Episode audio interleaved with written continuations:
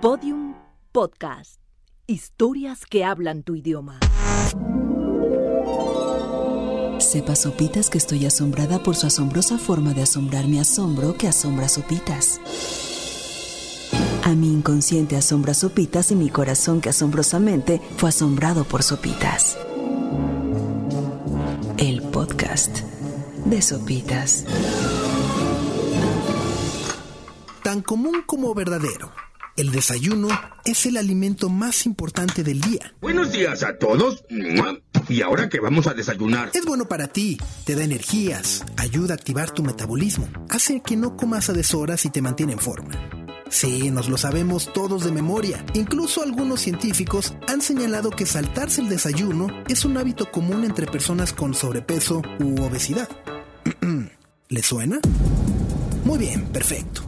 Ahora el problema de nuestros días se centra en la escasez de tiempo, las prisas, el estrés de la cotidianidad y bueno, el tráfico al que nos enfrentamos todos los días, lo cual nos genera una especie de ansiedad e indecisión al momento de elegir un buen desayuno. Por lo que para empezar bien el mes, decidimos investigar qué diablos desayunaban aquellas grandes personalidades que de alguna u otra forma ayudaron a cambiar la historia de la humanidad. Empecemos por Albert Einstein, ahí nomás, bajito, una de las mentes más brillantes en la historia, creador de la teoría especial de la relatividad, de la teoría cuántica o del refrigerador, entre muchas otras cosas. En su libro Einstein at Home, su ama de llaves, Gerta Waldo, comenta que el profesor Albert Einstein siempre desayunaba al menos dos huevos estrellados, acompañados por setas y por miel. Otro amante de los huevos en el desayuno era Winston Churchill quien probablemente inventó lo que hoy conocemos como desayuno de campeones.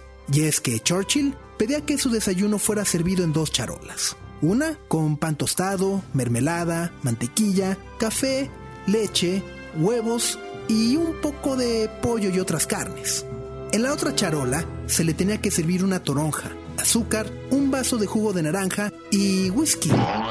vale papá! ¡Buenos días, mundo! A quien también le gustaba iniciar el día alegre era a la reina Isabel I, quien empezaba sus días con una charola de pan fino, estofado a carne de res y para acompañar, nada mejor que una jarra de cerveza. Ay, nomás para que resbale, ¿verdad? Jamás beberé otra cerveza. ¡Cervezas! ¡Dame diez!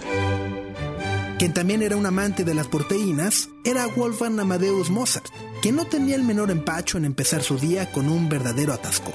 Al menos es lo que se puede deducir de las cartas que llegó a enviar a su esposa, en donde describía el placer que le producía disfrutar del medio capón que un amigo suyo le preparaba de desayunar. Y sí, si se preguntan qué es un capón, bueno, se trata de un gallo de corral, con una carne mucho más fina y de mayor peso que el de los gallos normales. Así que Mozart se desayunaba medio gallito. De ahí el humor, ¿va? Contrario a Mahatma Gandhi, quien antes de instaurar métodos de protesta nunca antes vistos como la huelga de hambre, solía llevar una dieta mucho más equilibrada, en la que de acuerdo a sus diarios, desayunaba un plato de avena, leche de cabra y un trozo de cacao. Por supuesto que nada se compara con el genio de algunos héroes anónimos, que en nuestro país se han encargado de inventar grandes platillos para el desayuno como la torta de tamal, la torta de chilaquil o, ¿por qué no?, hasta las famosas muertortas. Como verán, el qué es lo de menos, siempre y cuando se esté decidido a iniciar cada mañana con un buen desayuno que nos ayude a soportar el resto del día. El podcast de Sopitas.